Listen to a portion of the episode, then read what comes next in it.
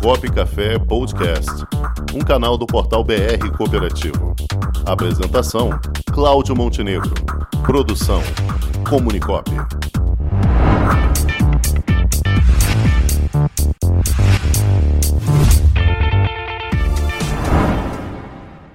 E ela já está aqui conosco, a nossa planejadora financeira, Miriam Nude. Boa tarde. Boa tarde, como é que vai? Tudo bom? Tudo bom, minha querida Miriam? Montenegro, tudo bom, Rangel? Tudo bem aí? Tudo bem. Tudo certo, Então, Miriam, sobe e desce do dólar, isso aí toda semana a gente fala. Uma semana a gente fala ele subiu, na outra a gente fala ele desceu. Agora de novo. E aí, Miriam? Vamos lá. Eu ontem estava até dando uma aula onde eu tratei desse assunto. Eu falei, é, o mercado financeiro ele é movido por emoção e ele é ajustado pela razão. Então, o primeiro, todos os movimentos que acontecem, eles têm base na, na emoção, nas notícias que estão saindo. E a notícia que sai, ela vem daquele jeito, é a forma como ela veio, a forma como foi divulgada pela mídia. E se ela é positiva, o mercado responde de forma otimista. Se ela é negativa, o mercado responde de forma pessimista e o dólar sobe. Então, é, como a gente está agora, nesse momento, com notícias, aliás, a gente já está há algum tempo com muitas notícias, mas agora a notícia dessa semana é vírus, Covid-19, né, e aquela, o Delta, né, é Delta, é Delta, variante, tá falando? variante Delta. Isso, a variante Delta. Então, o que, que acontece? Você teve muita informação contraditória. A informação veio até lá do Reino Unido, lá da Inglaterra, dizendo que essa variante estava pegando quem tinha tomado vacina. Aí no dia seguinte, não, tá pegando quem não tomou vacina. Então, no dia que sai a notícia, tá pegando quem tomou vacina, dólar dispara, Sim. bolsa cai. No dia seguinte, não é verdade, é o contrário.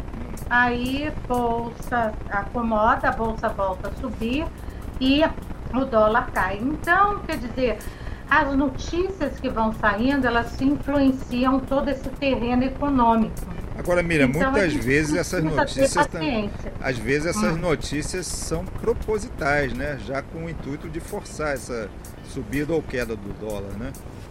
Olha, eu não sei se são nem sempre são propositais, não. Então, às vezes, elas são inconsequentes ah, mesmo, ah, entendeu? Quer dizer, é, a pessoa fala e, e nem se dá conta que o mercado está aí. Então, tem pessoas que são inconsequentes. Eu não vejo que tudo é, é, é maldade. Agora, obviamente, algumas vezes sim, existe né, interesse, as pessoas se aproveitam disso aí. Mas é, o que você vê é a política ser muito inconsequente, né? Ela não tem esse cuidado do que fala, do que diz e acaba que afeta sobremaneira o mercado, né? Aqui no Brasil, a gente tem aí dois aspectos que estão realmente fragilizando. Um dos aspectos é essa reforma tributária que o mercado não gostou e que vai ser realmente mudada, vai ter que ser. Só que eles querem aprovar toque de caixa, só que a toque de caixa não dá tempo de você analisar o efeito em todos os mercados, o que pode ser feito. E o governo tem que aprovar, e dois, né, porque ele vai tentar aprovar como uma medida popular, né, e também tem que gerar algum apoio para o Centrão, porque tem eleição aí. Então, a gente está num momento onde a política está muito em cima né, de eleição, do lado mais é, do populismo, né? Então, quer dizer, e o mercado financeiro fica na, na reporte disso aí. Então, vamos ver o que, que sai a nível dessas notícias. Dois, o Brasil não está aquela maravilha, né? Então, as contas continuam não fechando, né? O Brasil está gastando, né? Tomando muito shopping, né? Então, está gastando todo o dinheiro dele aí. E aí ainda vem aquela decisão lá do Congresso, né? Do fundo eleitor, né? O fundo para eleição. Passar régua, para passar régua. Três vezes maior. Gente, um país que não paga, não consegue dar conta é. né, de pagar suas despesas. Ou precisa emitir dinheiro, ou precisa emitir dívida para conseguir dar conta. Aí vem o Congresso e pede aumento de três vezes, gente, aprova isso. Então, a, a gente está vivendo assim fortes emoções, né? Então, e essas emoções elas se refletem na bolsa de valores. E, Agora, Miriam, essa, então, essa, essa alteração hum. no cenário econômico, certamente isso também afeta as cooperativas, né? Ah, vamos lá. Não, ela não afeta tanto a cooperativa, não, essas mudanças, tá? Então vamos lá, a cooperativa depende da cooperativa. Então vamos lá, quando eu digo que não afeta tanto, eu estou falando de cooperativa de crédito, sim, que é sim. onde é, eu trabalho bastante. Então tudo vai depender do mercado que você está atuando, né? Então dependendo do mercado vai. O que a gente tem que ter em mente hoje, como, como empreendedor, seja cooperativo for, é saber que a gente está num momento de alta volatilidade, mas que o cenário não é de todo ruim se a gente for olhar. O país está crescendo, lá fora está crescendo, as exportações estão boas, aqui está se recuperando. Então, é, não é um cenário totalmente crítico, digamos assim. Então, o que a gente precisa é entender que essas oscilações vão continuar ocorrendo e que a gente tem que aprender a conviver com elas. Não tem, não tem alternativa. Nós temos que aprender a conviver.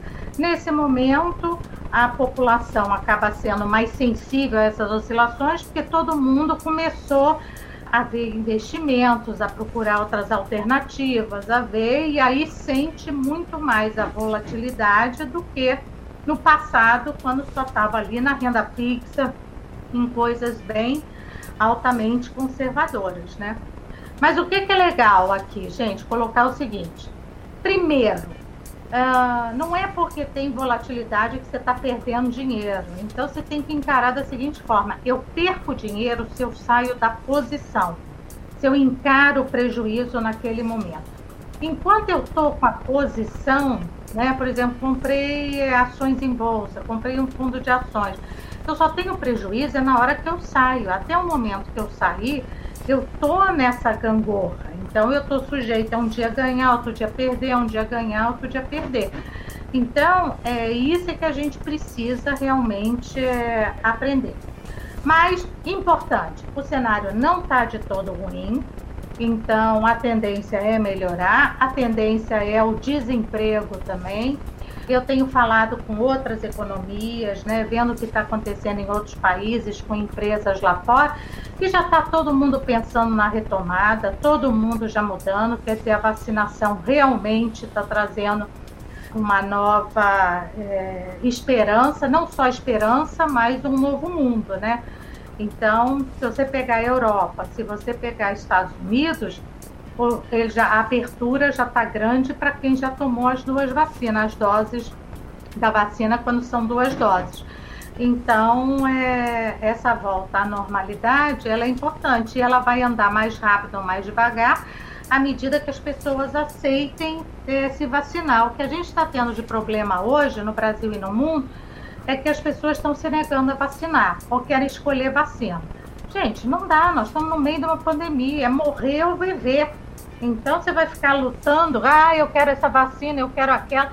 Gente, aqui tem, é a sobrevida das pessoas. Se você não querer tomar, você atrapalha a economia, você atrapalha as outras pessoas, porque você passa a ser um condutor, né, vivo aí. Então, é, eu estou colocando isso, independente de é, do lado que eu tô, não tem lado. Eu estou trazendo uma questão, que é uma questão que mexe com a economia. Se eu quero que a economia ande mais rápido, todo mundo tem que se vacinar rapidamente. Então, por exemplo, você chega lá nos Estados Unidos, qual é o grande problema nos Estados Unidos? É que metade da população não quer se vacinar.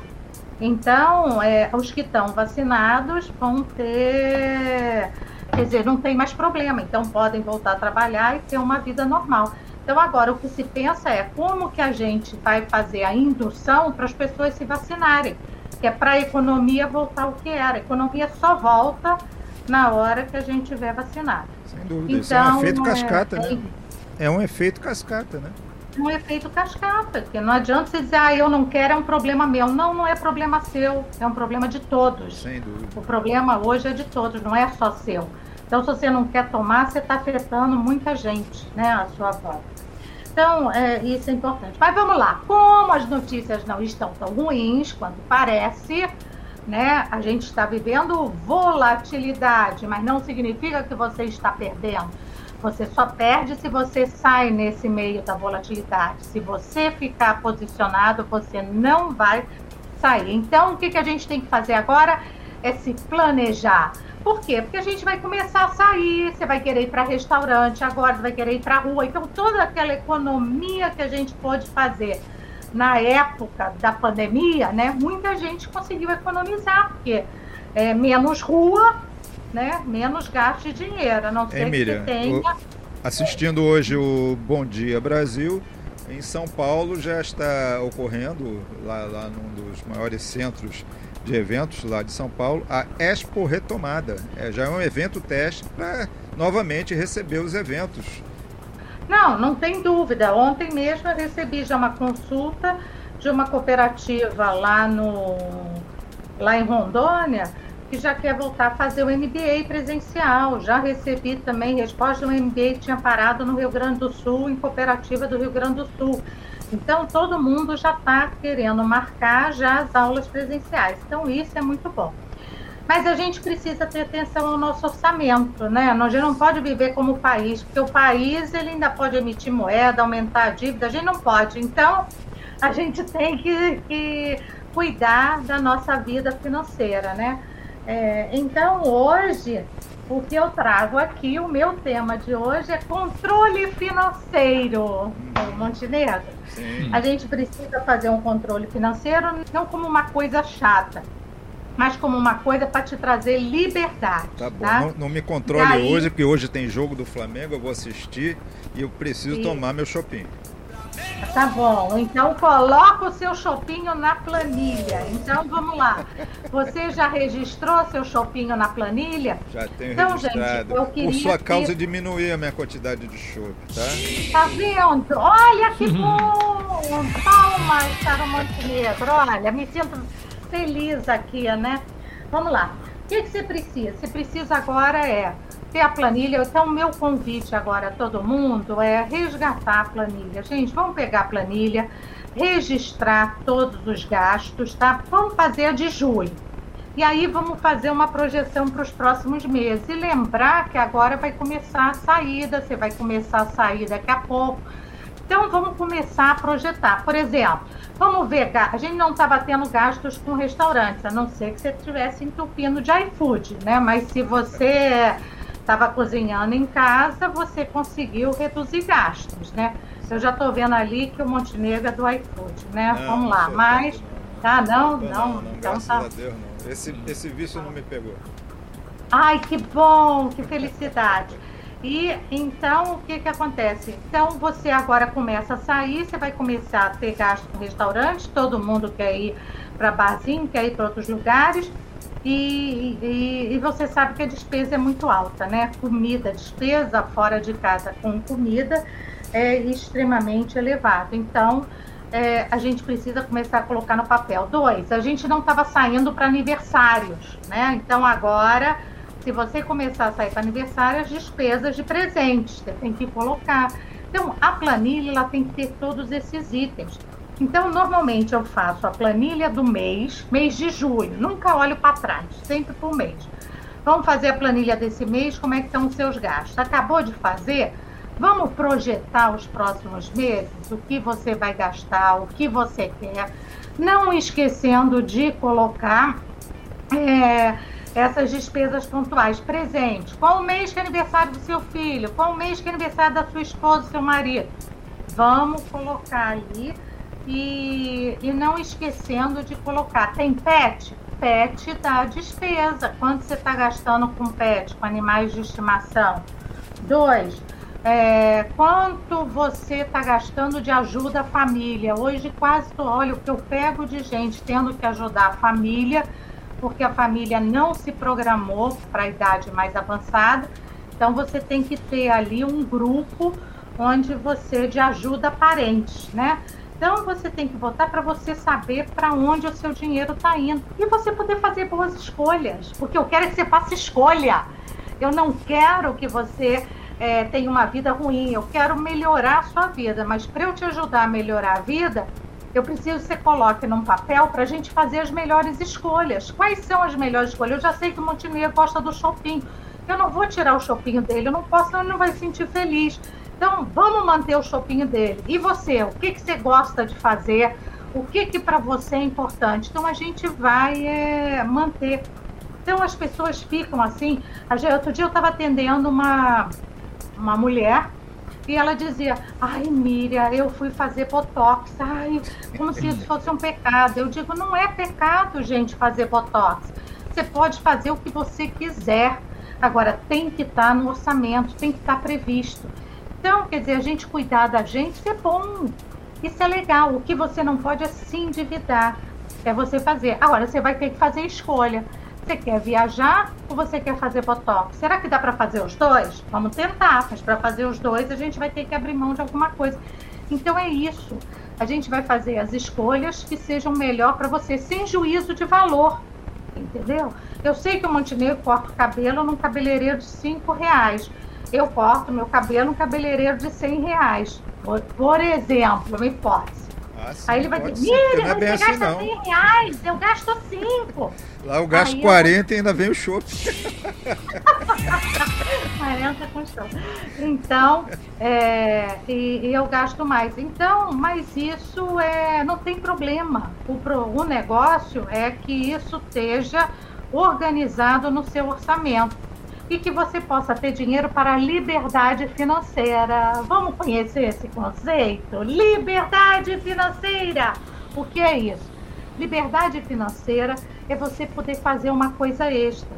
Hoje chega alguém para você e diz: Olha, vamos dar uma saída, vamos jantar fora. Aí você diz: Não, não tenho dinheiro, ou vou me endividar, ou vou botar no cartão de crédito, não sei como pagar. Ai meu Deus, pronto, você já começou a sofrer. Então, o que eu quero é que você não sofra que você tenha essa liberdade. Então, hoje a liberdade financeira é um fator de felicidade, né? Só que para você ter a liberdade financeira, você precisa ter esse planejamento, esse controle financeiro ali para você poder também guardar um dinheirinho. Vamos começar a guardar um dinheirinho para poder para você poder é, fazer as coisas que você gosta, as coisas que te dão é, prazer, né? Então, e que te tragam felicidade. Então, gente, o controle financeiro, então, não é para amargurar a vida de ninguém, é para trazer o quê? Felicidade e permitir ótimas escolhas. Eu quero que você faça tudo o que você quer, né? E a gente consegue. Eu te garanto que a gente consegue fazer a maior parte das coisas, desde que, que tenha essa linha de atuação. Então, o importante é a gente registrar, analisar e planejar. Então, eu faço o registro das minhas despesas, eu analiso o que é supérfluo, o que não me traz, o que não é tão importante ou o que é importante e aí eu vou planejar. Vamos planejar o que, que vale a pena? Porque se deixar por conta da cabeça para ela decidir na hora, ela só faz besteira. Infelizmente, a nossa mente é movida por emoção, então ela toma decisões erradas. E aí a gente se arrepende depois. Então, nada de deixar a mente sozinha aí, né? A gente tem que já ter esse planejamento para conseguir que o dinheiro traga tudo que a gente deseja. Né? Vamos, e vamos em frente, sem medo do futuro, porque o futuro é positivo, hein? Sem medo de ser feliz. Isso aí. Muito bem. Minha gente, conversamos aqui mais uma vez com Miriam Nundi, a nossa planejadora financeira, já preparando o tema da próxima semana. Ah, peraí, peraí. Eu Opa. quero convidar todo mundo Convide. a fazer um questionário para a próxima aula. Para a próxima aula, para a próxima live. Eu, eu dou tanta aula que eu já penso em aula. Qual é o questionário? Vocês vão entrar em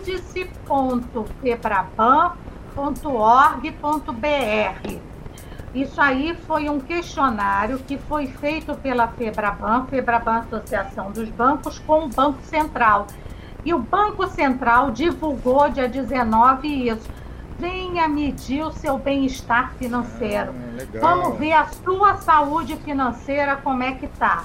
Legal, e aí, legal. na próxima quarta, a gente vai comentar sobre o índice. Mas faz show, o índice para a gente conversar sobre ele. Opa, já tá? vou ver isso hoje mesmo. índice.febraban.org.br Perfeito. Então façam lá o questionário e a gente vai conversar tá, sobre ele. Como está a sua saúde financeira?